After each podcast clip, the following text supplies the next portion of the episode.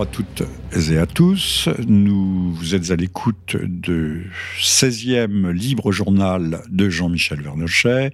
Nous sommes le 26, le lundi 26 novembre 2018 et euh, je vais, nous allons, avec Bernard Gantois, qui est un ancien ingénieur en chef et l'un des à la fin de sa carrière directeur de la RATP. Nous allons évoquer les gilets jaunes, mais, mais pas seulement. On pourra aussi parler euh, des grandes restructurations mondiales de l'industrie. Et, j'imagine que si nous le pouvons, nous parlerons, nous dirons un mot sur l'affaire Carlos Ghosn, parce que ce n'est pas une mince affaire. Euh, Bernard Gantois est l'auteur euh, de plusieurs livres, mais notamment le dernier en date, Le Mirage des valeurs de la République, euh, via Romana, petit livre qui tient dans la poche, mais qui n'est pas tout à fait un pamphlet. Pamphlet, ça veut dire paume feuillet, le, la petite feuille que l'on tient au creux de la main. Et c'est un livre que je recommande, à l'instar d'ailleurs du mien, la, guerre civile froide, euh, guerre civile froide qui pourrait, si on en croit euh, l'ex-ministre de l'Intérieur Gérard Collomb, euh, devenir peu ou prou une guerre civile chaude. en tout cas, Bernard euh, Gantois, ce que nous avons vu euh, samedi sur les Champs-Élysées était quand même très loin de, la guerre civile.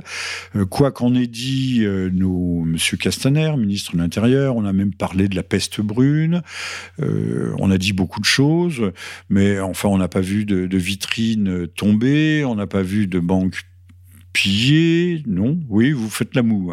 Oui, bonjour à tous. effectivement, samedi, euh, il paraît que quelques vitrines ont été cassées, mais effectivement, ça n'avait rien à voir.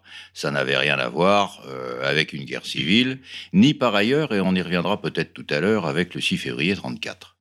Euh, j'ai vu alors, mais très tardivement, c'est-à-dire euh, hier, une vitrine qui était un peu étoilée. Bon, on a brûlé des, on a sorti quelques pavés, on a mis quelques quelques éléments de chantier en travers. Il y a une grue aussi qui est un peu un peu cramée, pas beaucoup, mais on était très loin des, débordements de Nantes et d'ailleurs. Mais ceux de Nantes sont célèbres avec les black blocs, les, les antifas alors là, c'était des, des, vitrines, des rues entières qui étaient dévastées et pillées, et pillées parfois. Et on est même très loin de débordements qu'on a pu connaître euh, en 68 ou dans d'autres circonstances euh, qui, par exemple, pouvaient être les victoires en Coupe du Monde de football. Alors, euh, oui, pas sur les Champs-Élysées, mais en marge des Champs-Élysées. Alors, certains ont dit que depuis, bah, depuis les années 30, on n'avait pas vu de, de manifestations Or, autre que festive sur les Champs-Élysées, euh, c'est un peu vrai, c'est pas, en tout cas, c'est pas entièrement faux. Et c'est vrai que euh, Bernard, euh, nous appartenons tous les deux à, des générations assez proches l'une de l'autre. nous n'avons jamais vu de débordement de ce type sur les Champs-Élysées, à part, bien sûr, les équipes de foot, que sais-je encore, et qui faisaient se converger toute la racaille des banlieues. Appelons, les, appelons un chat un chat, n'est-ce pas? Oui, alors si vous voulez, euh, hier, euh, enfin le, jour où ça s'est produit, samedi, j'ai eu l'occasion de regarder pendant plus d'une heure le reportage en direct de LCI, qui était donc présent sur les Champs-Élysées, entre 11h et midi. Et euh, donc il avait été déclaré que les Champs-Élysées étaient interdits aux manifestants. On aurait pu les arrêter tranquillement avant qu'ils descendent sur les Champs-Élysées à la place de l'Étoile. On les a laissés descendre et entre 11h et 11h15, le reportage était extrêmement pacifique, benoît, tranquille, avec des gens qui, qui étaient vraiment très très calmes. Et puis à 11h15, sous l'effet euh, de quelque chose de mystérieux, euh, les forces ont commencé à repousser les manifestants vers le haut puisque tout le monde était à les forces étaient situées au rond-point des Champs-Élysées. Donc, euh, on aurait pu penser qu'on a laissé euh, la zone des Champs-Élysées comprise entre le rond-point et la place de l'Étoile libre d'accès aux manifestants pour avoir après l'occasion de les repousser, ce qui évidemment a engendré quelques violences. Enfin, de mémoire, j'ai entendu la première explosion dans ce reportage de LCI aux environs d'11h10. Et le commentateur de LCI, ou la commentatrice, je ne m'en souviens plus, a dit Les forces commencent à repousser les manifestants vers l'étoile. Bon, alors, euh, au départ, c'était très calme. D'ailleurs, à ce sujet, euh, j'ai pas mal rencontré les Gilets jaunes parce que j'ai fait euh, près de 2000 km sur les autoroutes de France le mardi et le mercredi de la semaine précédente. J'ai donc vu des gilets jaunes à peu près partout, au péage et sur les ronds-points qui euh, permettaient d'alimenter les villes. Eh bien, euh, tous ces gilets jaunes que j'ai donc vus mardi et mercredi avant la journée de samedi à Paris étaient tous extrêmement pacifiques et j'ai en particulier le souvenir euh, d'une famille euh, comportant euh, le grand-père, le père et la fille, donc 65 euh, ans dans les 40-45 ans et la fille 15 à 17 ans, qui est en train de se les geler sur un rond-point à 7 heures du matin, rond-point commandant l'accès à une ville de province où je devais me rendre. Et franchement, si c'est ça la révolution violente en marche qu'évoquent certains commentateurs... La révolution brune la révolution brune euh, d'extrême droite euh, en marche qu'évoquent euh, certains commentateurs, alors là, je me fais archevêque. Alors, le, certains commentateurs, c'est le ministre de l'Intérieur, qui dans un premier temps, je crois, samedi, vers 11h, avait un discours qu'il a amélioré dans le courant de la journée, en distinguant surtout également le lendemain entre le bon grain et la méchante ivresse, c'est-à-dire entre les bons manifestants et les méchants.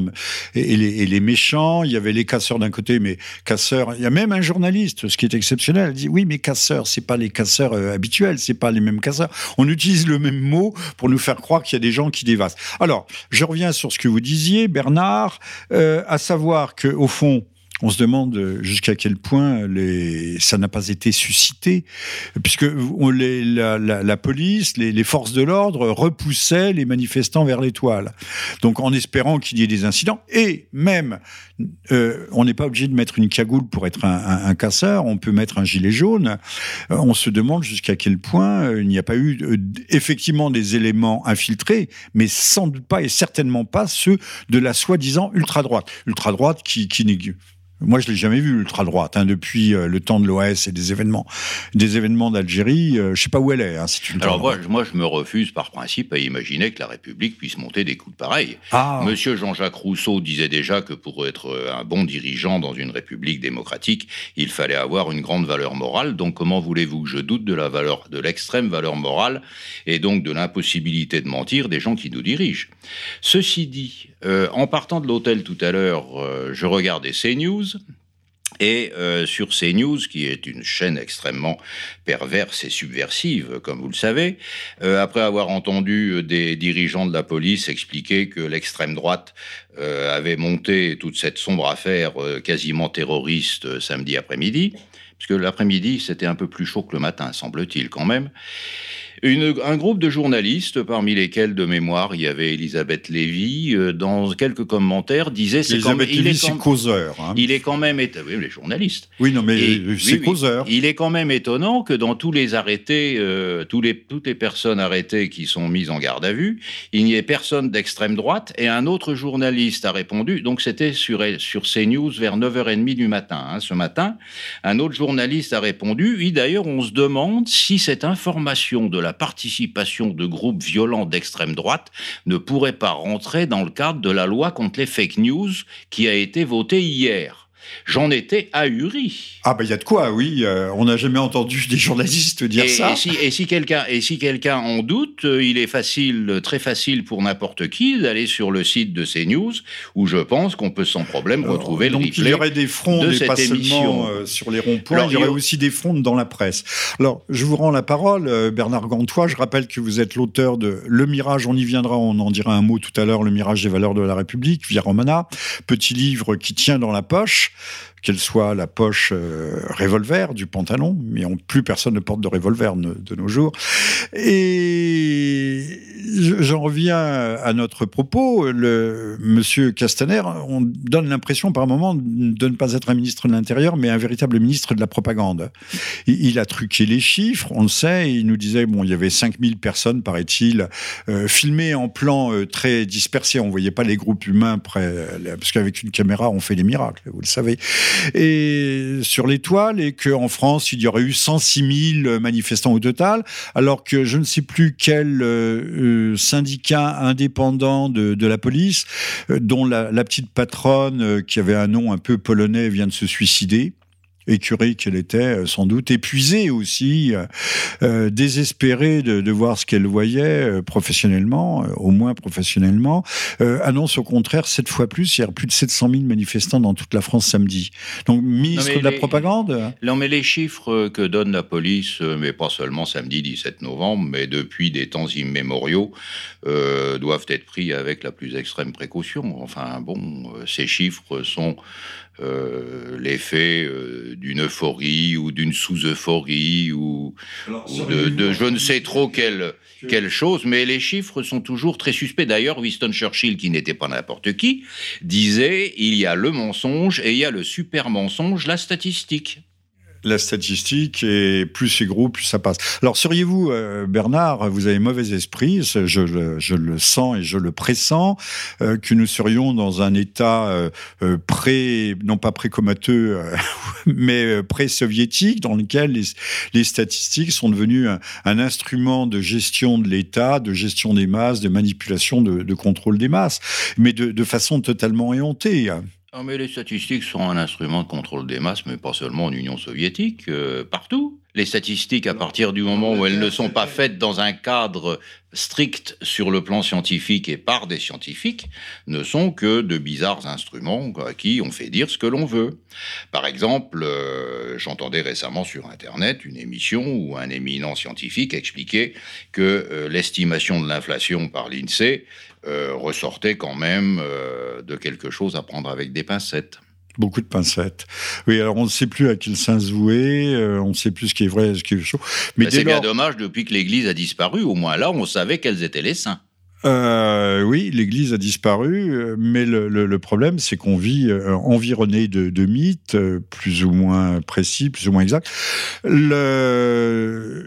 J'entends les journalistes quand même qui, prennent eux aussi des pincettes et des précautions. Ils ne parlent plus de réchauffement climatique, ils se mettent à parler plutôt de changement climatique de changement, hein, de changement, mais plus vraiment de, réchauffement.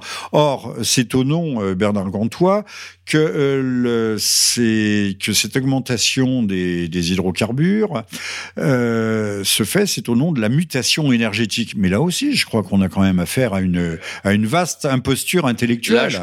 Attendez, là, je crois qu'il faut quand même en parlant des gilets jaunes, considérer que cette histoire d'augmentation du prix du gasoil ou du prix de l'essence, c'est la goutte d'eau qui va faire déborder le vase, mais pour que le vase déborde, encore fallait-il qu'il fût plein. Et euh, pour expliquer euh, cette attaque permanente et continue sur la classe moyenne, je vais faire référence à un petit article qui a été, euh, qui est paru en 2013 dans le numéro 351 de Faits et Documents, qui explique que M. Yu Pil, euh, donc euh, économiste en chef euh, de la banque Goldman Sachs, bien connue, expliquait qu'il faudrait, ça a d'ailleurs été repris par le Huffington Post, une baisse généralisée des salaires en France d'environ un tiers. Bah oui, pourquoi pas. Donc, non mais attendez, le SMIC à Goldman Sachs c'est quand même un représentant éminent du mondialisme, et donc ça veut dire que le mondialisme estime qu'il faut taper sur les salaires en France. Bah, ce, qui n'est pas, ce qui n'est pas incohérent avec un autre document beaucoup plus ancien qui date de 1975. Et tout le monde peut retrouver ça sur Internet. Et ce document est un rapport de la commission trilatérale qui, comme vous le savez, a été euh, créée par M. Rockefeller, le David qui est mort il y a quelques mois, euh, et M. Kissinger, et euh, donc qui avait pour but politique de gérer les problèmes économiques entre l'Amérique, l'Europe et le Japon. Et donc en 1975, ils ont créé un document écrit par trois personnages, un Français, M. Crozier, bien connu du mondialisme, un Américain, M. Crozier, le, sociologue. Hein. oui, oui. oui. Monsieur Huntington, bien connu aussi pour son conflit des civilisations, et un japonais, M. Watanuki. Le euh, document euh, s'appelle La crise de la démocratie. Ça se trouve très bien sur Internet, en anglais malheureusement, et si euh, les auditeurs vont chercher à la page 162 de ce document, on lit la phrase suivante. Le donc, le succès des structures existantes, on parle donc de la démocratie, des structures existantes d'autorité à l'incorporation de grandes parties de la population dans la classe moyenne, renforce paradoxalement, les groupes les plus disposés à entrer en concurrence avec ces structures d'autorité existantes. C'est-à-dire que ce texte explique que pour que les structures d'autorité existant au monde se puissent se perdurer, puissent se prolonger, il fallait détruire la classe moyenne qui était l'ennui qu'elle connaissait parce que la classe moyenne était trop revendicatrice. Page 162 de ce rapport qu'on trouve sur Internet. Enfin, qu'on trouvait quand je l'ai, copié sur Internet. Ça veut dire que le mondialisme veut détruire la classe moyenne. Et ça, c'est en 1975. Goldman Sachs, c'est quelques années après. Et aujourd'hui, les Gilets jaunes, que disent-ils? Eh ben, Ils disent qu'on est en train d'assassiner la classe moyenne. Donc, tout mettre sur le dos de M. Macron, c'est peut-être un peu exagéré parce que le processus a commencé bien avant, mais il fallait bien un exécuteur final, c'est lui. Euh, ben, c'est lui, euh, c'est le, le fidéicommis. Ben, ceci pour dire que tout ça n'est pas venu de l'augmentation du prix de l'essence il y a 15 jours. C'est venu de bien, bien, bien, bien, bien plus Alors, loin. ça revient de même de encore plus loin, 1848, le manifeste du Parti communiste, euh, qui nous Oui. explique que les classes moyennes sont prises entre les deux, non pas les deux mâchoires de la taille, encore qu'on pourrait le dire, mais les, les deux pierres de la meule, euh, le, le communisme d'un côté et le capitalisme de l'autre, qui doivent broyer ces classes moyennes. Alors, donc, classe moyenne, euh, je crois qu'il faut préciser les, les concepts qu'on utilise. Je pense que classe moyenne, aujourd'hui, euh, on peut en exclure euh, les ouvriers spécialisés, c'est-à-dire les manœuvres, mais ça commence à l'ouvrier qualifié, qui généralement est Jus- censé Jusqu'au cadre moyen. euh, et même au cadre supérieur, et même moi je pousserais ça jusqu'au euh, jusqu'aux professions libérales qui sont euh, prolétarisées. On a une une telle prolifération, par exemple, de, de médecins, euh, euh, puisqu'on avait supprimé le numerus clausus, ou, ou d'avocats, avec une, une dégradation d'ailleurs de ces professions, euh, qu'on peut les, les, les inclure, qu'on peut les inclure dans la classe moyenne. Ce pourquoi Monsieur Macron, mais à contresens, c'est-à-dire ses conseillers, a parlé hier de classe laborieuse. Il se trouve que j'ai souvent parlé, mais il y avait un, soupçon d'ironie en disant ce sont les classes laborieuses qui justement sont soumises à l'impôt, euh, qui sont écrasées, qui sont laminées, ces fameuses classes moyennes que je faisais partir de l'ouvrier qualifié euh, jusqu'au cadre, jusqu'au cadre supérieur, voire très supérieur. Enfin, très supérieur peut-être pas.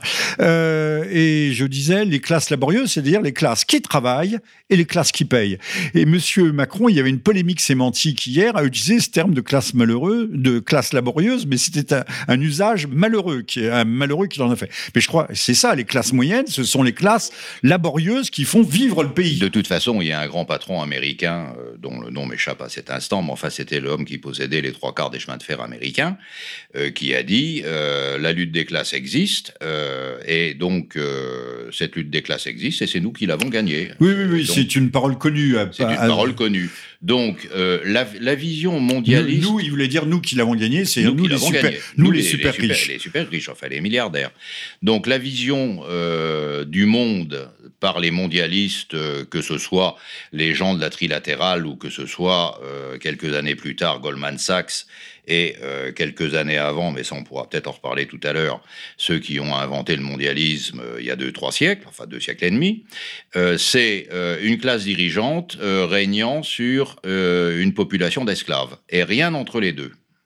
Je pense que le, but final, mais je le dis et je le répète souvent, c'est la termitière humaine. Bon, nous n'en sommes pas encore tout à fait là, mais on s'y dirigeait à grands pas. Alors, notons, puisque vous avez été, vous-même, vous avez croisé des barrages de, de gilets jaunes, que Je l'avez- vu que des barrages mais pacifiques. vous l'avez, vous l'avez bien noté, ce sont entre des gens entre 40 et 60 ans, hommes ou Ah femmes. non, non, non, non, beaucoup plus jeunes.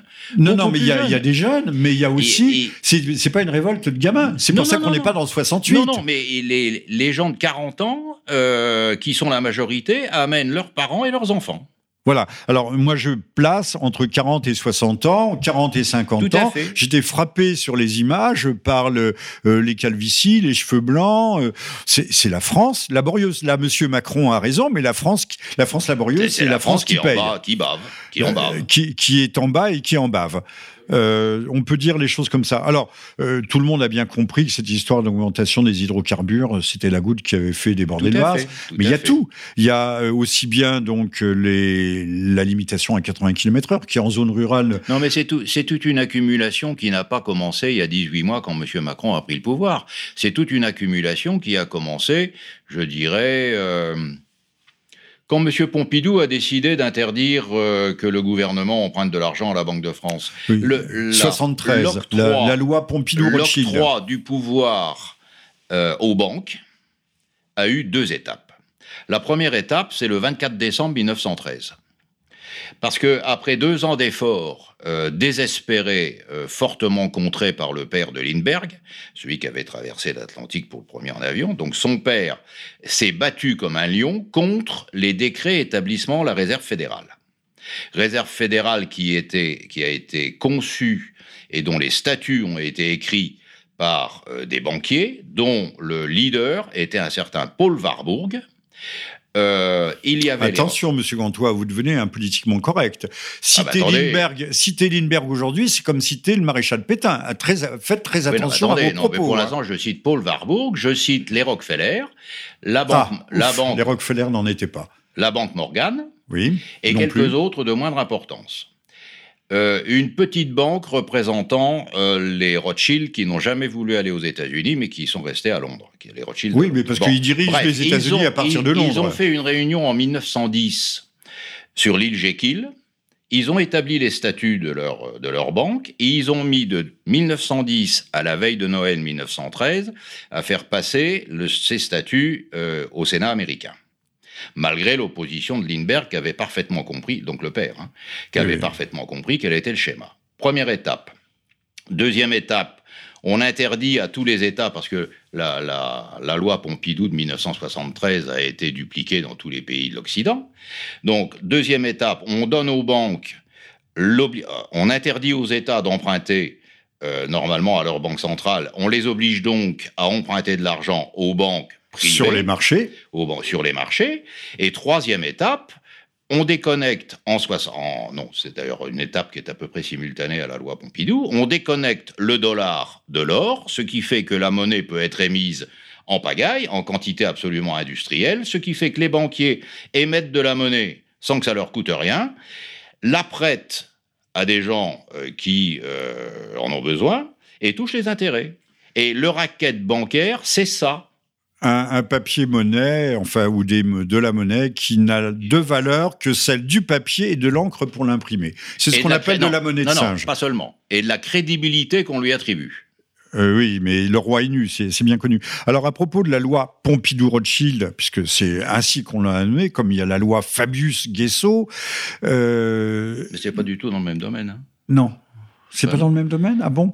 Alors, comme il y a... Non, mais pour dire on couple, on couple deux noms. Non, parce que Fabius Guesso, c'est n'a pas grand-chose directement à voir avec les gilets jaunes, tandis que le racket bancaire, c'est ah, directement lié que le, muselage, Le muselage, quand même, de la libre expression, de la liberté de penser, de la liberté de parole, euh, c'est un élément essentiel, fondamental, axial du, du dispositif. Normalement, la démocratie, c'est la liberté de penser et de parole. Voilà mais c'est pas le cas. Alors, pour revenir à la loi Pompidou-Rothschild, il faut savoir que le Japon, euh, alors que la France n'est endettée qu'à hauteur, je crois, grosso modo, de, 90% de son PIB, le Japon, lui, est endetté à hauteur de 160-170%, mais sur son marché intérieur. Son marché intérieur. Donc c'est une des économies, c'est la troisième économie de la planète. Donc c'est beaucoup moins grave.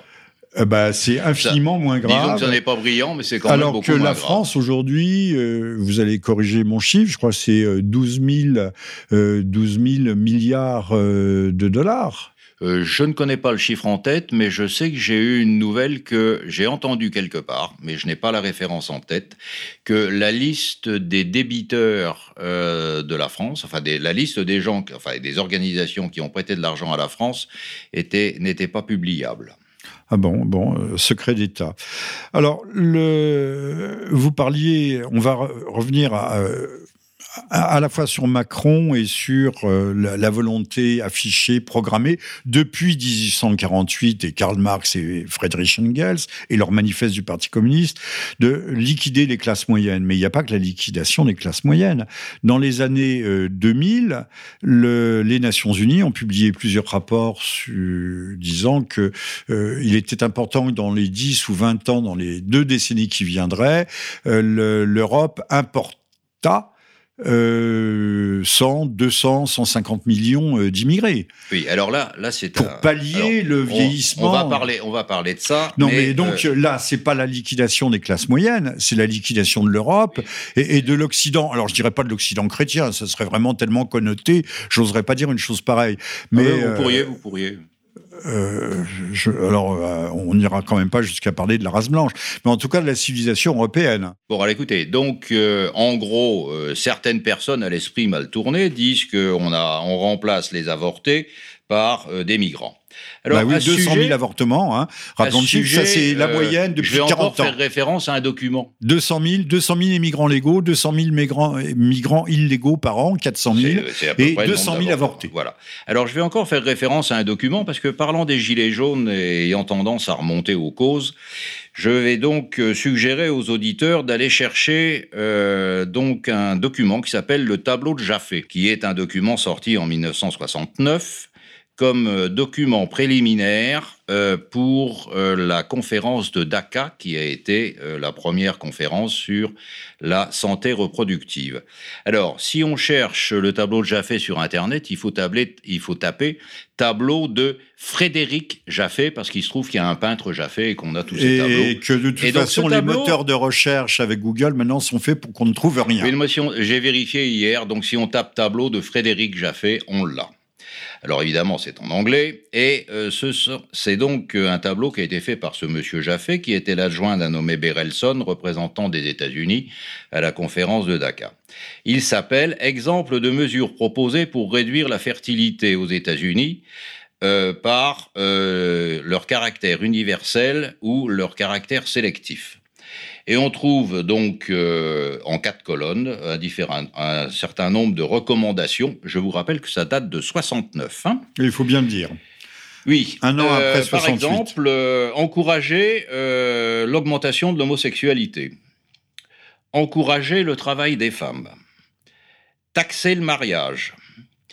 réduire les bénéfices liés à la maternité, enfin les subventions liées à la maternité créer des dépressions économiques chroniques, colonne 2. Euh, rendre euh, l'avortement euh, facile et sans aucune contrainte. Et remboursé par la sécurité sociale. Décourager la propriété privée du logement. et autoriser toutes les contraceptions à être distribuées de façon non médicale. Je rajoute que dans son discours à la conférence de Dakar, qu'on trouve également sur Internet, M. Berelson n'a pas hésité à dire publiquement devant les membres de la conférence qu'il fallait distribuer des anticonceptionnels dans les réseaux d'eau publique. Ben pourquoi pas?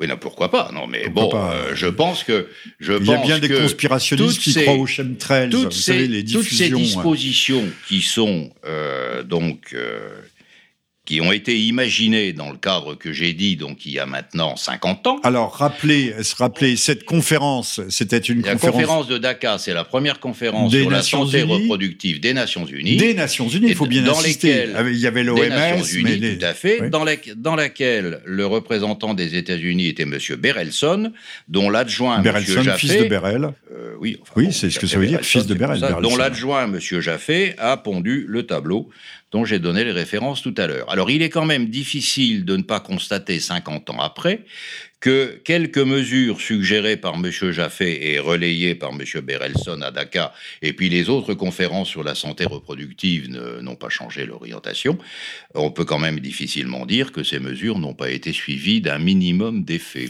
Alors, ça nous ramène à M. Macron. Euh, il y a toujours des imbéciles, euh, même non, dans, attendez, même, pas même ça, dans, même dans le milieu, il y a des non, mais il y a toujours des imbéciles. Vous ne m'avez pas laissé terminer, mon cher Bernard, qui nous expliquent que M. Macron Est immature, euh, que malgré sa culture euh, certaine, moi je m'en aperçois pas, euh, il ne se rend pas compte de ce qu'il fait, il s'en met les pieds dans le pinceau, il est coupé de la réalité. Mais non, il n'est pas coupé de la réalité du tout. Il applique un programme. Ben, il est le énième contremaître d'un programme qui est élaboré au-dessus. Et on parlait de M. Pompidou appliquant avec cette loi qui ouvre les marchés, enfin qui ouvre la création monétaire au, marché et l'endettement, surtout l'endettement, complètement. Mais Monsieur Macron n'est au fond que l'héritier du. Je vais pas dire que Monsieur Pompidou était un 68 art, mais enfin, le général de Gaulle le met à la porte en, je crois que c'est en septembre 68. Euh, un an plus tard, euh, il y revient. Il revient, c'est lui qui devient le président, et il nous fait une politique qui, par certains côtés, euh, prépare le terrain pour Monsieur Macron. Oui, il y a un livre extrêmement intéressant qui s'appelle La saga des Rothschild. Je n'ai plus son éditeur, mais, mais on le tape sur Internet, on le trouve. Je l'ai lu. Euh, c'est très intéressant. Donc, euh, vous suggérez à nos auditeurs, les auditeurs. De lire. Euh, oui, mais malheureusement, ils n'en ont plus le temps. Ils sont obligés de taper sur leur téléphone à longueur de journée. Là, il reste les retraités. Bah oui, mais les retraités n'ont plus de pouvoir d'achat et n'ont plus beaucoup de pouvoir non plus, euh, à part euh, des hommes un peu exceptionnels. Bernard Gantois, euh, je rappelle que vous avez été ingénieur en chef, l'un des ingénieurs en chef de la RATP, et que vous avez fini d'ailleurs avec le, rang ou le titre de, directeur, qui n'était peut-être pas celui de directeur général, mais enfin vous avez ah occupé des, positions stratégiques, et pas seulement en France, puisque nous avons construit des, des métros un peu partout. Vous avez vous-même contribué à la construction au Caire oh, Alors là, si vous voulez, là, on va pas en sortir. Non, non, non, allez-y. Euh, j'ai construit essentiellement le métro de Santiago du Chili. Ah ben, c'est déjà pas mal. Alors, vous avez publié récemment le, Mirage des valeurs de la République, via Romana, euh, petit livre euh, dense et qui, qui, démontre cette idée de valeur quand Monsieur Macron nous explique, alors on laisse un peu de côté la Pologne, mais que Monsieur Orban, lui, trahit les valeurs de l'Europe. Alors, je sais pas, c'est pas une, c'est pas juridique, c'est pas une norme juridique, les valeurs. On ne sait pas très bien d'ailleurs ce que sont ces valeurs. Euh, si vous voulez, le, but de ce livre, enfin d'abord, en fait, ce bouquin, je l'ai écrit parce que c'est le résultat d'un énervement un énervement. Il y avait de longtemps que je trouvais que euh, ces valeurs de la République étaient une expression Alors vous avez le droit qui, de vous énerver au micro, qui hein. ressortait plus de l'incantation que de la raison. Et euh, un beau jour, nous avons hérité d'un Premier ministre euh, qui ne pouvait ouvrir la bouche 30 secondes sans faire allusion aux valeurs de la République. Ça m'a un peu énervé. Je me suis bah dit, un jour, j'écrirai quelque chose là-dessus. Donc, j'ai pris l'expression, je l'ai décortiquée sous tous les angles. L'angle sémantique, qui ne donne rien, euh, l'angle des documents euh, fondateur de la République, euh, en l'occurrence la Déclaration des droits de l'homme de 1789. Euh, ou, de l'Europe, ou de l'Europe, les grands traités européens. Oui, oui. Personne ne parle de valeurs, d'ailleurs. Non, mais la, France a exporté ses valeurs de la République partout. d'ailleurs, quand la Révolution a eu lieu, Napoléon a exporté la Révolution dans le monde connu, qui était essentiellement l'Europe à l'époque, à coup de canon, de la même manière que M. Bush exporte la démocratie à coup de B-52. C'est à peu euh, près la que même Daesh voulait euh, exporter euh, l'islam ultra-radical. J'ai donc décortiqué cette expression j'ai donc décortiqué cette expression euh, sous tous les angles possibles et imaginables, y compris en ce qui concerne l'application pratique de liberté, égalité, fraternité. J'en ai conclu que c'était une incantation au sens le plus religieux du terme et qu'en sens euh, intellectuel, l'expression n'avait aucun sens. Et puis j'ai conclu, j'ai essayé de comprendre ce que voulait dire la République en soi, telle qu'elle était définie depuis 250 ans et depuis la Révolution, et euh, j'ai donné une interprétation de ce qu'elle était. Alors, euh, les valeurs de la République, on sait bien ce que c'est. Au fond, c'est la disparition des frontières.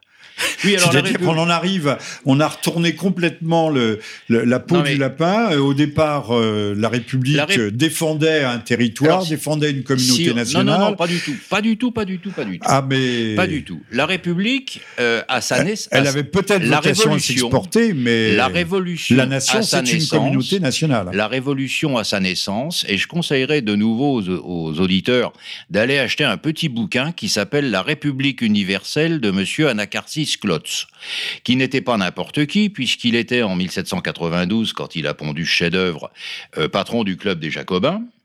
déjà, on peut aller sur Wikipédia, on aura déjà une idée. Hein. Tout à fait. Et donc, il écrit un livre expliquant que par essence, la République telle qu'elle se voyait en 1789, 90 et jusqu'à la Terreur était universelle.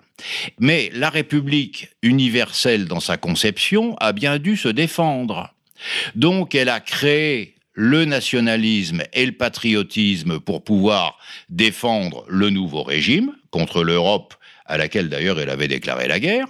Et puis quand la République s'est trouvée suffisamment assise sur ses bases à la fin du XIXe siècle, c'est-à-dire quand la Constitution française a contenu la phrase alors, euh, littéralement, elle n'est peut-être pas à 100% exacte, mais la phrase dit qu'il était interdit de contester le caractère républicain euh, du régime, Dès que cette phrase a été mise dans la Constitution dans les années 1890-95, euh, la République est revenue à sa conception initiale, c'est-à-dire au mondialisme. Et qu'est-ce qu'on voit enfin, Ce qu'on appelle l'internationalisme prolétarien À l'internationalisme. Et qu'est-ce qu'on voit 20 ans après? Monsieur Clémenceau accepter la création de la SDN. Et qu'est-ce qu'on voit 50 ans après, enfin 60 ans après, la création de l'ONU.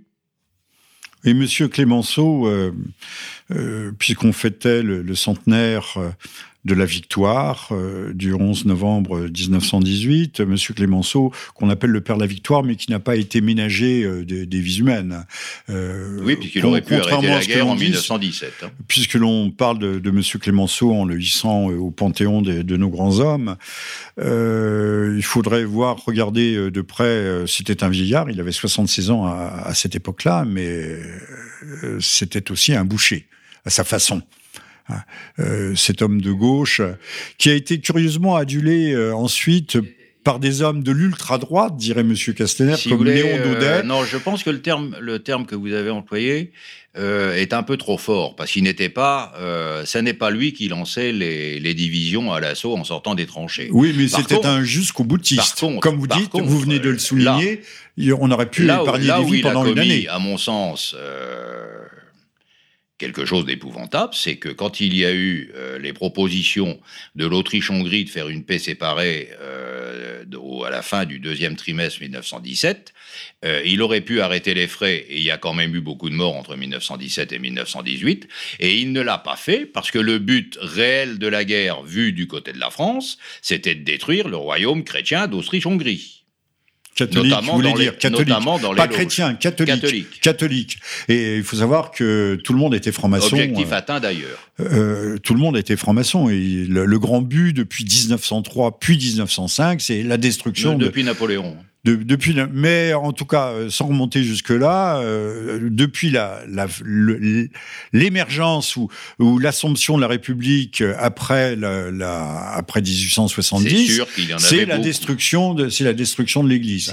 Et ça va être un processus constant. Mais la de montant en puissance. Mais la destruction de l'Église était dans les limbes de la Révolution, puisque le mondialisme de M. Anacarsis Klotz est incompatible avec la présence d'une Alors, Église il faut lire euh, Youssef Indy, euh, la, mystique de la laïcité, il nous explique tout cela euh, très bien.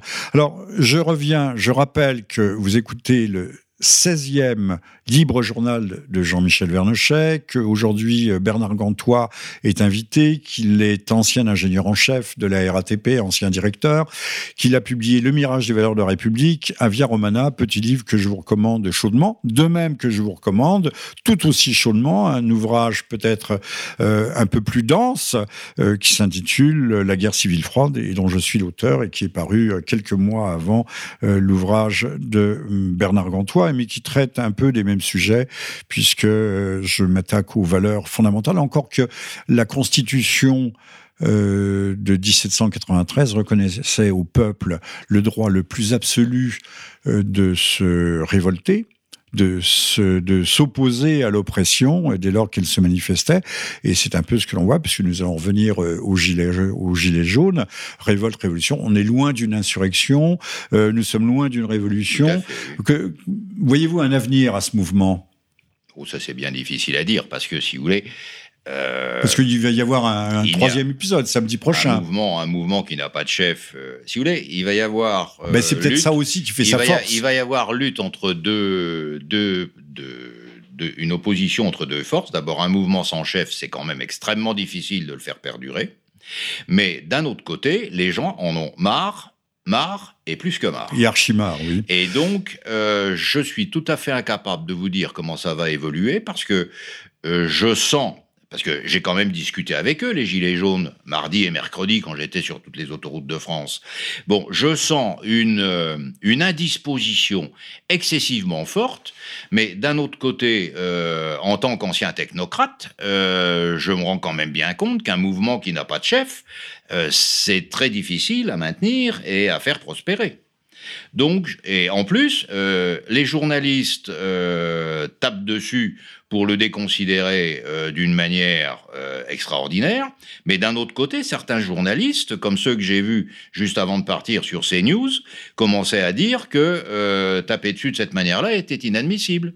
Et moi, sur LCI, j'ai entendu un journaliste dire que euh, les, casseurs n'étaient peut-être pas tout à fait des casseurs et qu'on ne pouvait euh, pas mettre tout le monde dans le même sac ou le, bon, moi, si le même je terme générique. Je suis un technocrate qui a réussi en lisant des bouquins euh, depuis qu'il a arrêté de travailler à avoir quelques idées sur la politique.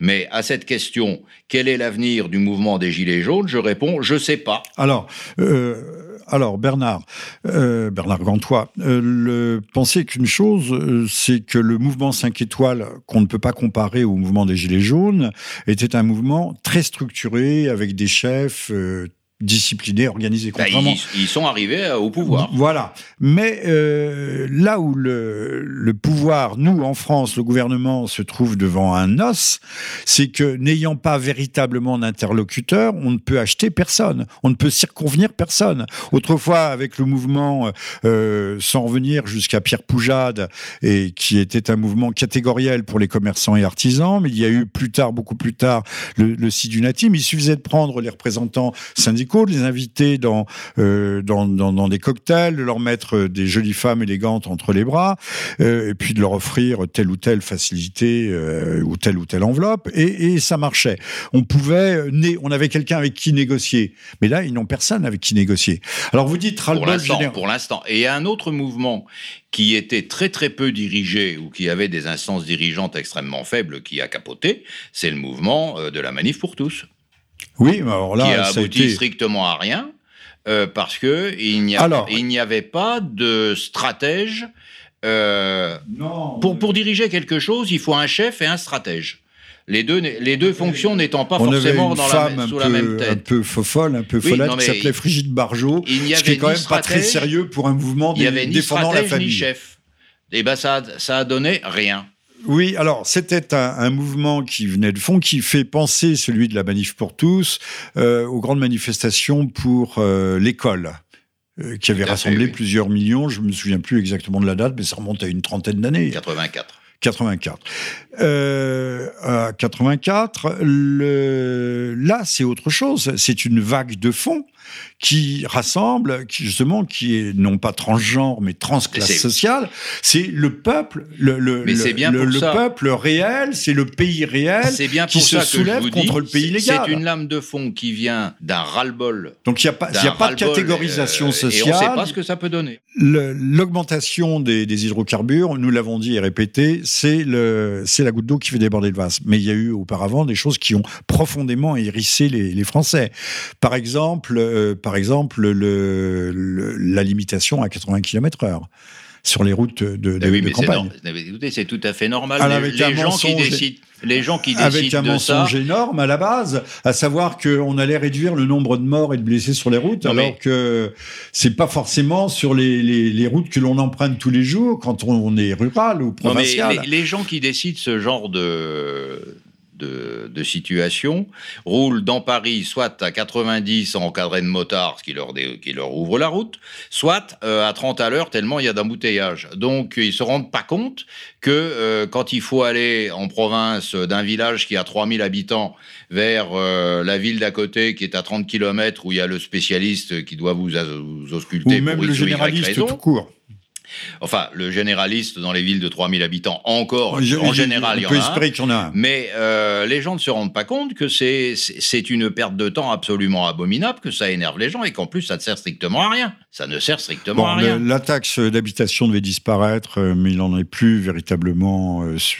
on n'en parle plus, euh, on en parle plus beaucoup. Ah, en France aussi, il y a quand même quelque chose qui, suscite un mécontentement euh, souterrain, c'est les fameux compteurs Linky qu'on impose à force de chantage en disant que vous êtes condamné, vous allez payer. Mais euh, l'Allemagne a refusé les Linky officiellement.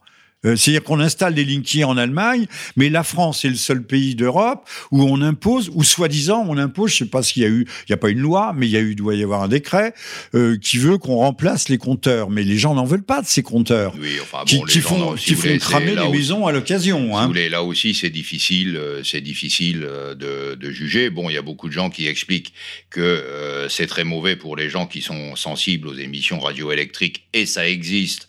Bon, ça existe euh, indiscutablement. Mais sur le principe, Bernard, on devrait avoir le, choix d'accepter ou de refuser. Or, on nous dénie le choix, le, le, droit, la capacité de refuser. Non, ce n'est pas si simple, parce que si vous voulez, euh, si euh, il n'y a pas une, une quasi-obligation d'adapter les équipements techniques, on aurait encore, on aurait encore aujourd'hui dans les maisons des compteurs datant de 1925 et ça ne serait pas possible, ça ne serait pas adéquat. Donc, c'est vrai que c'est pour certaines personnes radiosensible, le compteur Linky est un problème. C'est vrai aussi qu'il y a eu des incendies provoqués par les compteurs Linky. C'est vrai. Ceci étant, chez moi, euh, j'ai deux bâtiments, j'ai deux compteurs Linky, ça s'est très bien passé, ça s'est vite fait. Pour l'instant. Et il n'y a pas de, a pas de souci. Mais parce que votre installation est peut-être récente Ils sont là depuis six mois, donc euh, a priori, récente parce que sur les, dans les campagnes, sur les, anciennes installations, c'est là où ça pose problème. Par contre, j'imagine très facilement que quelqu'un qui est radio, radioélectriquement sensible et nous-mêmes, le soir, nous coupons le Wi-Fi euh, de façon à pouvoir dormir. Bien sûr. Avec le Wi-Fi, on dort, on dort mal. Mais euh, donc, ça existe, la, radio la sensibilité aux ondes radioélectriques. Mais je suis absolument incapable de dire si euh, les compteurs Linky aggrave ce phénomène de euh, d'émission d'ondes radioélectriques. c'est pas, pas, le débat aujourd'hui. En tout cas, on n'en a pas souffert. Le, débat, le débat, c'est le droit ou le non-droit d'accepter ou de refuser en fonction de critères techniques et purement techniques. C'est un point sur lequel je pense qu'il faut quand même euh, avoir euh, le droit de mettre à jour des équipements techniques parce que mais le, droit c'est pas, un droit c'est on propose euh, comme aujourd'hui, l'État nous demande de supprimer les, bagnoles fonctionnant euh, au diesel. Euh, ou Ça, c'est une monstruosité. Euh, ou de supprimer les, chaudières fonctionnant euh, au fioul. Euh, on va nous dire que comme pour les Linky, pour la, on en arrive au sujet que vous vouliez traiter, le, réchauffement climatique ou la transition plutôt, la transition énergétique, on veut nous imposer des, choses. D'abord, on n'a pas les moyens de payer. Les, la France profonde ne, ne pourra pas payer. Une chaudière, aujourd'hui, une chaudière moderne, c'est 10 000 euros. Oui, encore, euh, s'il n'y a pas une pompe à chaleur derrière, c'est plutôt 30 000 avec une pompe. Hein. Avec une pompe, le, le, une voiture, une voiture. Alors, on euh, on veut plus qu'il y ait de, euh, de, de, de voitures à essence ni à ni au diesel, mais on va avoir des voitures électriques et on va quoi les recharger à la borne? Et avec quelle électricité? Pour l'instant, c'est l'électricité nucléaire. Donc on se fout de, on se fout de nous cette histoire de A à Z. Non, mais cette histoire de voiture électrique est une monstruosité absolue. Les Allemands le savent bien d'ailleurs qu'on commençait à regarder les voitures à hydrogène bien avant, euh, au moment où on se lançait, nous, dans cette bah, le, le, LEM lunaire, enfin, le soi-disant LEM lunaire, fonctionnait avec euh, une pile à combustible, c'est-à-dire à l'hydrogène. Hein. tout, ça, tout ça est issu euh, de cette fantaisie qu'est le réchauffement climatique, qui là aussi... alors, il y a un bouquin alors lui, j'ai les références dans la tête. C'est un bouquin écrit par un certain Jean-Michel Bellouve qui s'appelle L'imposture climatique. Alors c'est un peu un pavé. Il est sorti il y a au minimum 15 ans. Et il explique parfaitement toute la genèse euh, de l'opération réchauffement climatique, notamment euh, par un couple qui est constitué par le fameux patron de la maison Rockefeller, qui euh, était quelqu'un d'important à l'ONU, et un certain Maurice Strong, qui était euh, quelqu'un d'une extraction extrêmement modeste, un Canadien d'extraction extrêmement modeste, mais euh, qui a été pris comme promoteur euh, par Rockefeller. Enfin, Strong travaillait dans un job tout à fait, tout à fait du bas de l'échelle dans l'immeuble de l'ONU. Il a rencontré, je ne sais trop comment, Rockefeller mais Bellouf l'explique, mais je l'ai lu il y a tellement longtemps que tous les détails, il y a des détails qui m'échappent. Et Rockefeller a fait marcher le réchauffement climatique grâce à Maurice Strong, qui a été le premier créateur du, euh, de la réunion de Stockholm, euh, qui a lancé au niveau mondial le concept de réchauffement climatique. Et il a ensuite monté la réunion de Rio, et après euh, Kyoto a été délégué à une autre personne. et ce Maurice Strong, qui est maintenant extrêmement âgé, il est peut-être mort d'ailleurs, a été le bras armé des Rockefeller pour monter, enfin Rockefeller, il était peut-être pas tout seul, mais c'était lui qui était Bernard Dantois, vous êtes en train de monter nous, cette affaire. nous expliquer que le réchauffement climatique, c'est un, euh, c'est d'abord c'est une affaire avec les taxes carbone, avec tout ce que l'on veut. C'est un business. que c'est un business monstrueux, qui a eu d'ailleurs des, des, non pas des évasions fiscales, mais des, des, escroqueries, dont tous les protagonistes euh, ou presque ont été, se sont réfugiés en Israël d'ailleurs. Ah pas tous, hein, parce que Monsieur Al Gore n'est pas réfugié en Israël. Et M. Al Gore il n'a pas, fraudé, il n'a pas fraudé sur la taxe carbone, M. Al Gore. Enfin, pas, pas à ma connaissance, en tout cas. Et que euh, ça permet de mettre des structures supranationales. Voilà. Le fameux multilatéralisme de M. Macron, des, qui sont contraignantes, voire dans certains cas coercitives. Et là, aujourd'hui, ces augmentations euh, de, sur les hydrocarbures qui sont prévus à partir de janvier euh, le, sont, se font au nom de la, de la transition, c'est-à-dire de l'adaptation, de la lutte contre les émissions de carbone, alors qu'avec nos, nos 40 ou 50 d'énergie nucléaire en France, euh, on est euh, l'un des meilleurs élèves de la planète. Non, mais attendez, il, faut pas, il, faut quand, il ne faut pas s'imaginer qu'on n'est pas en pleine contradiction, puisque ah bah, on ne s'est pas imaginé du tout. Il y a hein. eu l'époque où on disait il y aura plus de pétrole. Le club, de Rome, Le, club de Rome a dit dans les années 70 euh, qu'il y aurait bientôt plus de pétrole. Bon, il y a encore du pétrole et il y en a euh, largement. Et il y a du autant qu'on en veut. Et quand il n'y aura, si par hasard, un jour, il n'y avait plus de pétrole, je rappelle quand même qu'il y a du charbon pour 10 000 ans et que le charbon, c'est quand même un moyen de fabriquer du pétrole. D'ailleurs, quand euh, les blindés de Rommel en, décembre 1944 euh, partaient euh, d'Allemagne pour traverser les Ardennes et repousser Patton, ils carburaient avec de l'essence qui était faite par du charbon au titre d'un brevet vendu par une compagnie de M. Rockefeller aux Allemands avant la guerre et que chaque litre d'essence consommé par Rommel dans l'attaque de Bastogne ramenait du pognon chez M. Rockefeller au titre des royalties. Ah, mais je trouve que vous avez très mauvais esprit. Euh, donc le, la transition euh, je énergétique. je ne l'ai pas inventé parce que je suis pas énergétique, c'est en un mot, euh, c'est on achète des éoliennes à l'Allemagne, notamment les, les, turbines. Donc on enrichit l'Allemagne, qui l'est déjà assez, et on, a, on achète des panneaux solaires à la Chine, en détruisant des, des industries en France. Alors que tout le monde sait que les éoliennes ça marche pas, c'est minimum ou maximum plutôt 25% de rendement énergétique. Donc il faut faire fonctionner les éoliennes en les adossant ce que fait l'Allemagne à des centrales au fioul lourd, au charbon, au gaz, parce qu'il faut qu'elle à la lignite, il faut qu'elle tourne, il faut qu'elle tourne en permanence ou presque, sinon ça s'abîme. Euh, donc c'est une arnaque que l'État français rachète l'électricité euh, dix fois le prix enfin dix fois, cinq, six fois le prix pour les cinq fois pour les terrestres et 50 fois pour les et 50 fois pour, les, éoliennes, les éoliennes euh, marines des, installations. Et là, on nous dit si euh, vous n'acceptez pas cette augmentation des prix euh, de, de l'essence, du gasoil, c'est que vous êtes pour la destruction de la planète. Donc vous êtes des salauds, des ordures. Le, le salaud sartrien, nous sommes des ordures qui voulons la mort de la planète. Eh ben c'est de la foutaise. Bah oui, c'est une imposture. Donc c'est aussi une grande arnaque et un grand mensonge. évidemment. Nous vivons sous l'empire du mensonge et de l'arnaque. Oui, mais enfin bon, euh, c'est pas la République française, hein, c'est venu de Wall Street. Hein, oui, mais la République française est là. De même qu'on sait que le, Parlement euh, travaille à 90% à recycler des, directives européennes, donc il fout rien. On peut bazarder, on va faire des ah bah, économies là. Oui.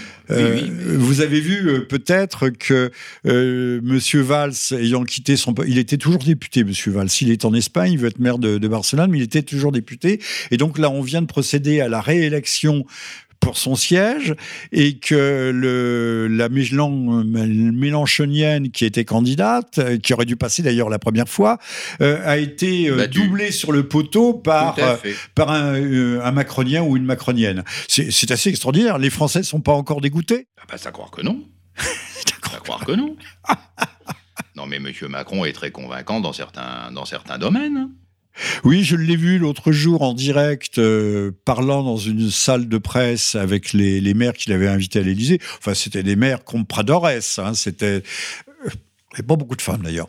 Euh, la parité n'était pas au rendez-vous. J'ai vu une salle avec 200, 300 peut-être euh, plutôt 200 que 300. Euh, il y avait 2000 invités, paraît-il, et on sait qu'à la dernière minute, la, plupart des maires s'étaient désistés. Donc on avait battu le banc et l'arrière-banc.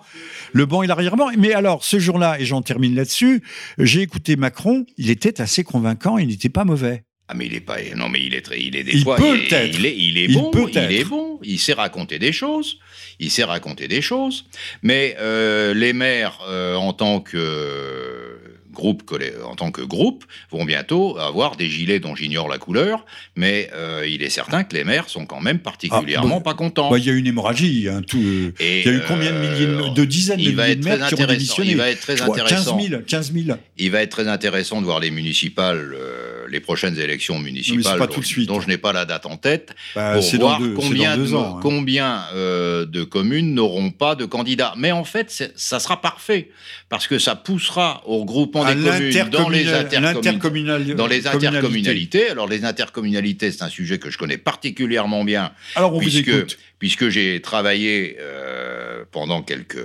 quelques temps dans une intercommunalité au titre de la création d'un réseau de transport. Et l'intercommunalité, c'est la pompe aspirante pour la ville centrale des ressources de toutes les villes environnantes. Euh, résumé comme ça, c'est En gros, c'est ça. Hein. C'est-à-dire, moi, je suis la ville centrale, je fais 500 000 habitants. Je suis entouré d'une quarantaine de villes qui font entre 3 000 et 10 000 habitants. En tout, ça fait un million d'habitants. Bon, euh, faut que je construise une infrastructure de transport. Tout le monde paye. Ça s'appelle syndiqué. y compris la couronne. C'est syndiqué, mais c'est ce que veut faire Macron euh, avec l'Europe. Je vous interromps une seconde. C'est ce que veut faire Macron. C'est ce qu'on a voulu faire à propos de la dette de la Grèce, du Portugal, de l'Irlande. Syndiquer les dettes et la France serait bien contente de syndiquer sa dette dans le pot commun européen. Et c'est ce que veut faire Macron avec l'armée, parce qu'on n'a plus les moyens de se payer une armée. Voilà. Donc, on fait une armée européenne. C'est à la fois pour faire suer euh, Trump, mais en même temps pour s'affranchir de la dette qu'on a vis-à-vis des États-Unis, et surtout pour, euh, pour pouvoir payer des gens qu'on ne peut plus payer. Budget militaire français. Alors je vous laisse revenir à l'intercommunalité. Oui, alors donc l'intercommunalité consiste à créer aux dépens de la couronne des infrastructures qui profitent à la partie centrale dans 90% des cas. Et il est rare, il est très rare, dans le cas d'un réseau de transport, qu'il euh, aille dans ses premières étapes, c'est-à-dire dans ses 10 ou 15 premières années, dans les villes euh, de la couronne, en tout cas pas dans toutes, parce qu'il ne peut pas aller partout, je parle d'un réseau de transport ferroviaire, hein, bien sûr. Mais et donc, toutes les villes qui n'ont pas de réseau de transport sont passées, sont passées à la caisse et n'ont rien. Alors, je rappelle que vous écoutez le 16e libre journal de Jean-Michel Vernochet. Notre invité est Bernard Gantois, qui vient de publier euh, via Romana les mirages, mais je ne le citerai plus, des valeurs de la République. Moi-même, sur le même sujet, j'ai publié euh, aux éditions Le Retour aux sources La guerre civile froide, théogonie, la théogonie républicaine de Robespierre à Macron.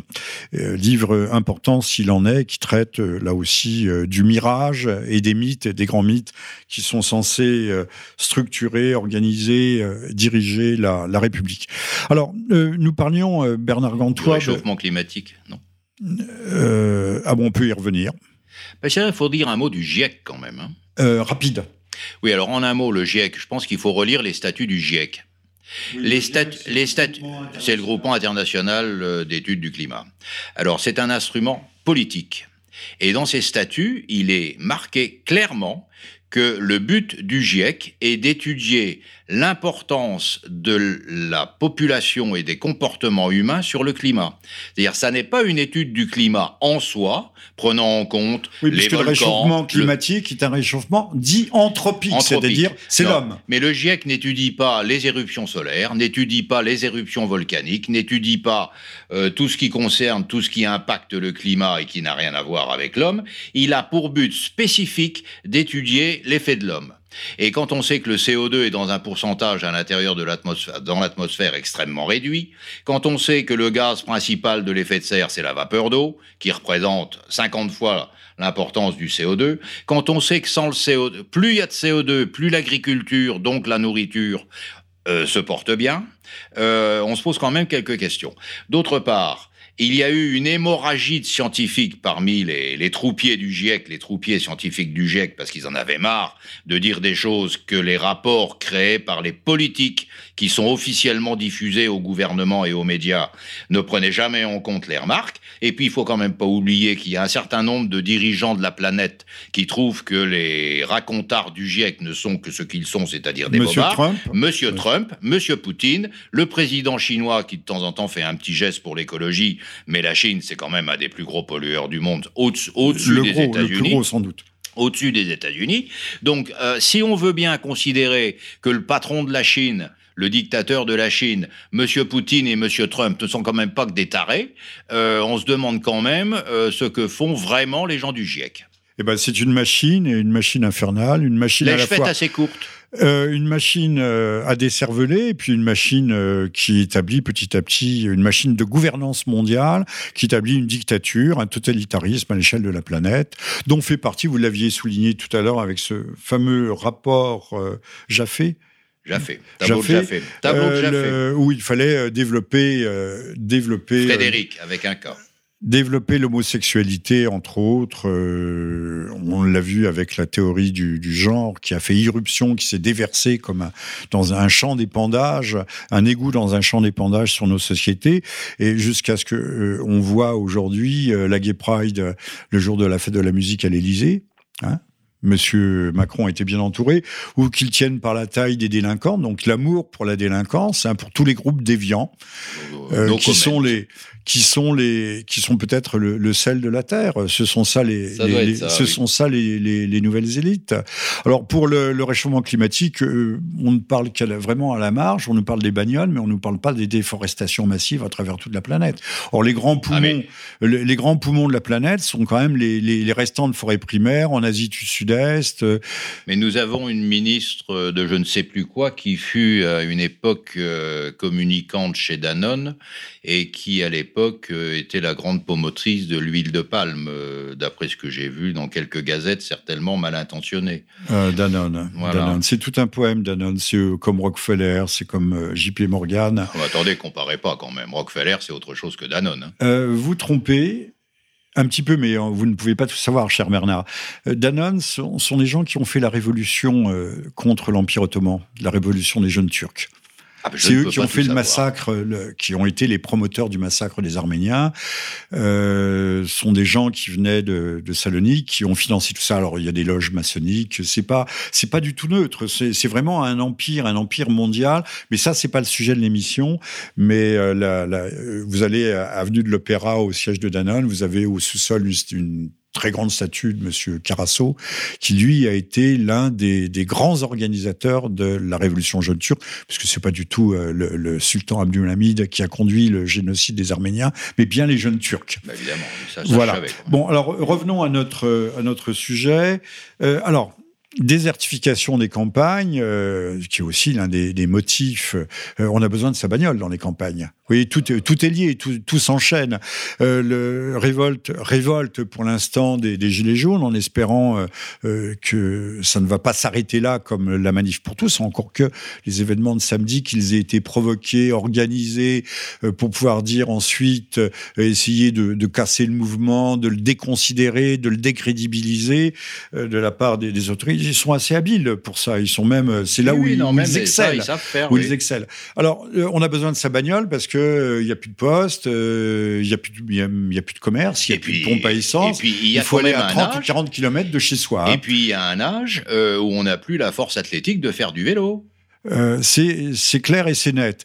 Euh, bah, tout ça est lié aux désertifications des campagnes, euh, de, de la France périphérique, comme dirait M. Macron et nos technocrates. Mais euh, cette euh, désertification de la France périphérique est une, aussi une désertification industrielle. C'est l'effet de la mondialisation, délocalisation, désindustrialisation. Euh, le- le- je, je crois que je crois que ça nous amène peut-être à, évoquer le, cas de, Carlos Ghosn, euh, qui est, intéressant parce que là aussi, on un- euh, les ouvriers de chez Renault ont un peu frémi, ils ont eu peur que, euh, en faisant tomber le- leur tête pensante et directoriale, on fasse tomber aussi, on ébranle, on ébranle, l'édifice industriel, ce qui reste de l'édifice. Monsieur Ghosn est un financier extrêmement habile qui a réussi à faire prendre à Renault, qui était euh, beaucoup plus petit que Nissan, une très grosse part de Nissan en échange d'une toute petite part de Renault.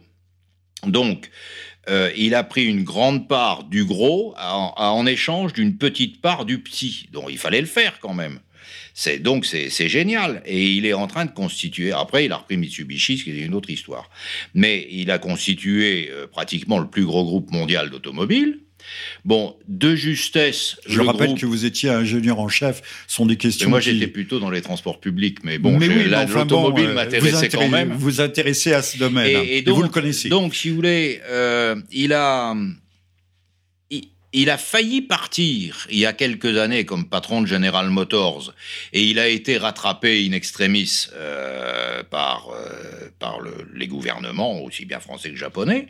Bon, donc il est resté, mais euh, il a peut-être fait un pas trop en voulant complètement fusionner Oui, euh, Nissan et Renault. On pense que c'est ça l'ultima ratio. Et- il y avait, c'est ça l'ultima ratio. On pense qu'il y avait une, il y avait une volonté de fusion et ça, les Japonais, c'était la donc, ligne rouge. il a, ne pouvaient euh, pas, ne il pouvaient pas l'accepter. Il a trop raisonné en technocrate et pas assez en politique. Euh, parce que ça a heurté le sentiment national des Japonais, qui est extrêmement Mais fort. ça, c'est pas de la politique, c'est un sentiment culturel, Euh, euh, oui, mais de- c'est- une c'est- enfin, oui, identité culturelle. euh, Il leur faisait perdre la face, en quelque sorte. On appelle ça comme on veut, mais c'est. Que la petite en France, tout cas, ça que les la a petite choqués. France, que la petite En France cas, ça les a- macronienne ça les a prendre le pas sur eux. Et euh, donc, et comme en plus il y a Mitsubishi derrière, qui évidemment est aussi japonais, euh, bon, a-t-il a-t-il fait des choses pas, pas bien vis-à-vis du fisc? Franchement, ça m'étonnerait. Franchement, ça m'étonnerait parce que bon, euh, quand il on a, gagne il autant a d'argent. Non, c'est même pas ça. quand mais on il- gagne autant il a- d'argent, quel est l'intérêt Enfin, de il faut quand même, il faut quand même pas qu'on raconte aux gens, aux, aux gens comme nous, que c'est lui qui fait ses feuilles d'impôt. Hein, il a, il a des conseillers fiscaux et, qui sont payés grassement pour s'occuper de ses Il a impôts. des experts comptables et, faire- tout, faire tout ce tout le faut. Bataclan, oui. Donc cette histoire de fraude fiscale est une, euh, enfin, me plus que douteuse. Euh, et donc, euh, je pense que c'est un grand drame parce que Renault va se retrouver tout seul et on va vers l'explosion entre Renault et Nissan. Alors ça, c'est c'est qu- quasiment acté. Euh, je pense que les, les actionnaires français, son directoire aurait peut-être pas dû lâcher Carlos Ghosn. Euh, en tout cas, il est toujours directeur. Il de- est toujours directeur de Renault, mais il n'est plus président de- du, du groupe. Alors. Euh, on, a beau- on a beaucoup mis en avant ces, ces rémunérations, 6-7 millions d'euros par an. Euh, ça choque quand c'est un grand capitaine, on va- l'appeler un grand capitaine d'industrie, euh, ça ne choque pas quand c'est Johnny Hallyday, un chanteur Oui, ou un non, joueur non, de mais- foot. Alors c'est quand même assez Non, extraordinaire. question- parce mais- que rappelons, Bernard, que Carlos Ghosn fait vivre 400 000 personnes.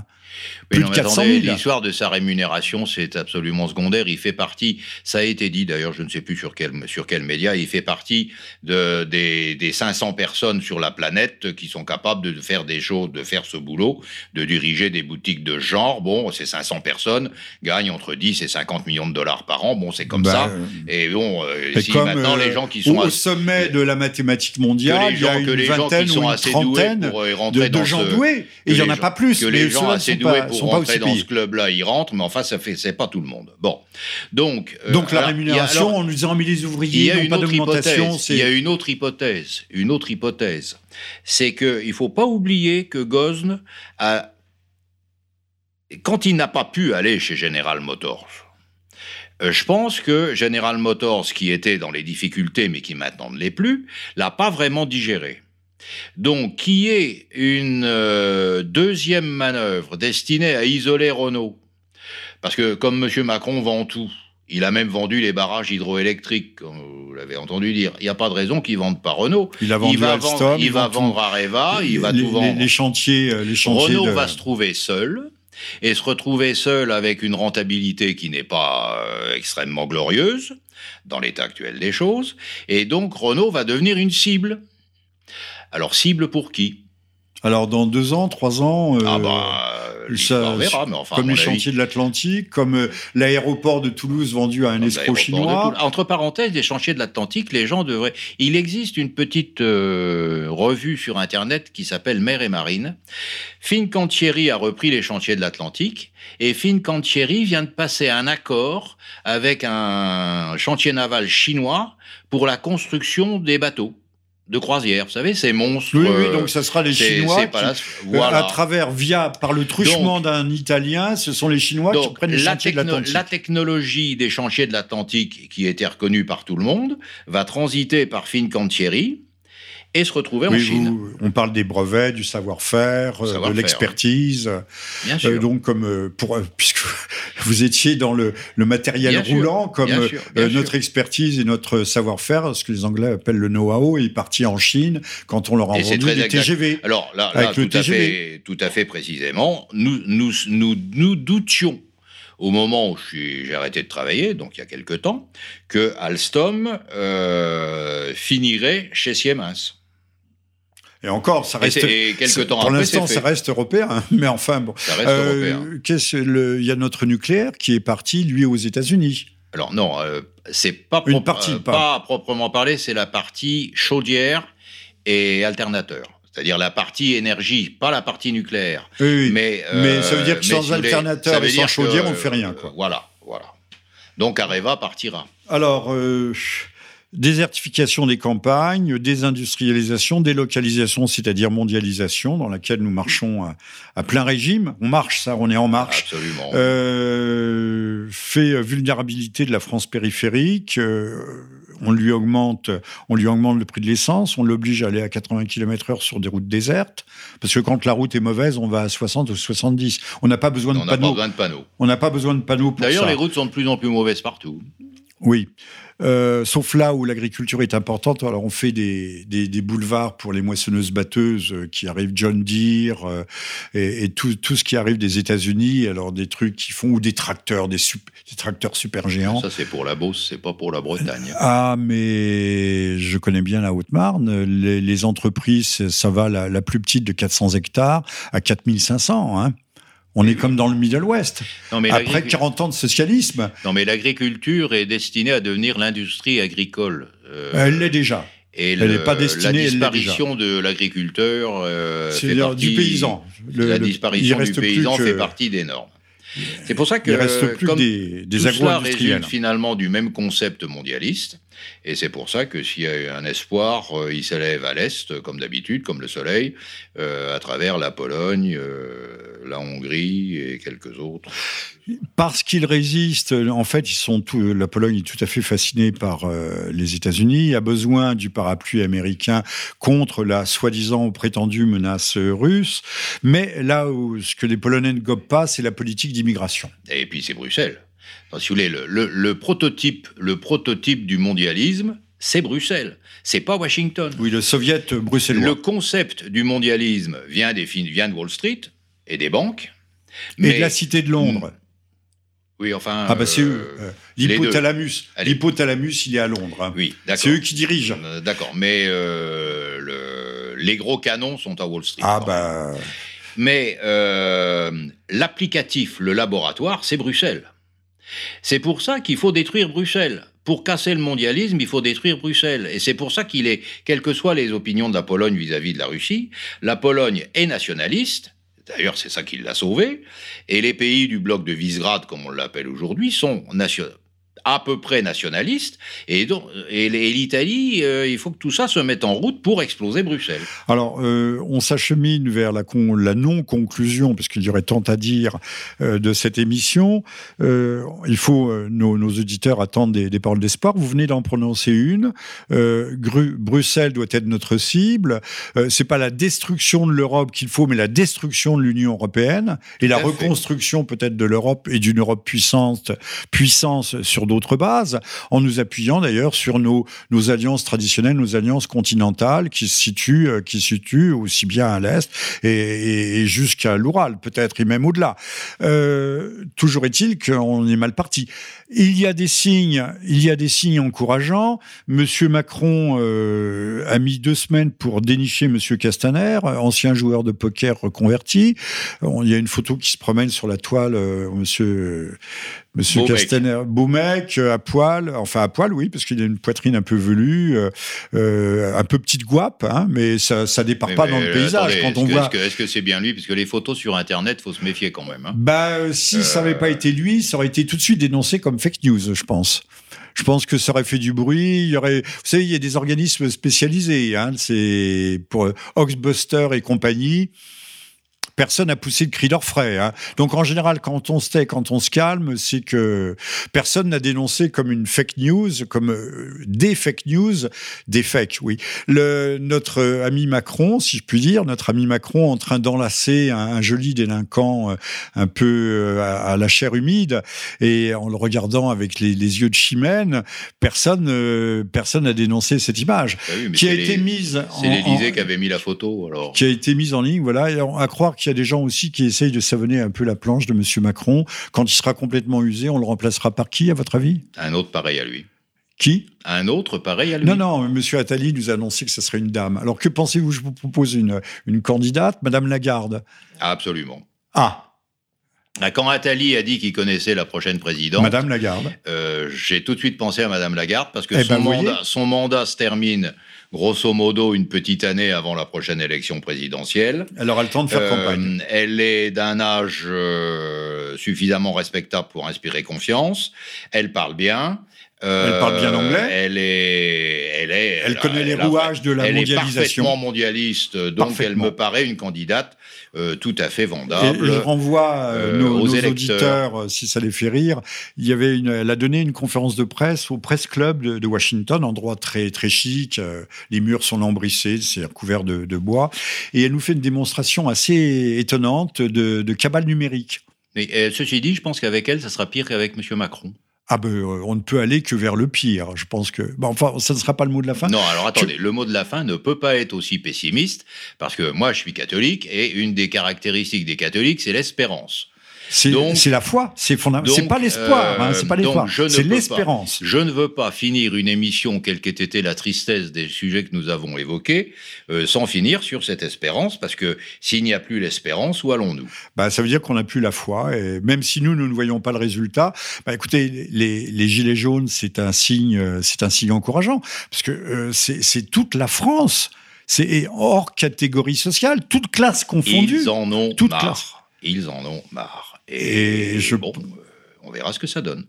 Bon, eh ben, ça sera le mot de la fin. Je rappelle que nous invitions aujourd'hui, nous avons invité Bernard Gantois, euh, ancien ingénieur général des, de la RATP, également ancien directeur de la RATP à la fin de sa carrière, à toute fin de sa carrière, et nous avons évoqué la question des, des gilets jaunes, mais euh, au-delà, euh, celle aussi de, de, Carlos Ghosn, en disant que quand on a un grand général, un généralissime, on le fait pas tomber, parce que c'est celui qui sait lire la carte et qui sait diriger ses troupes et ça, ça n'a pas de prix, ça n'a pas de valeur. Comme vous avez dit, il y a 50 hommes sur cette planète qui sont capables de diriger un groupe et de le faire prospérer comme avait fait Gaune.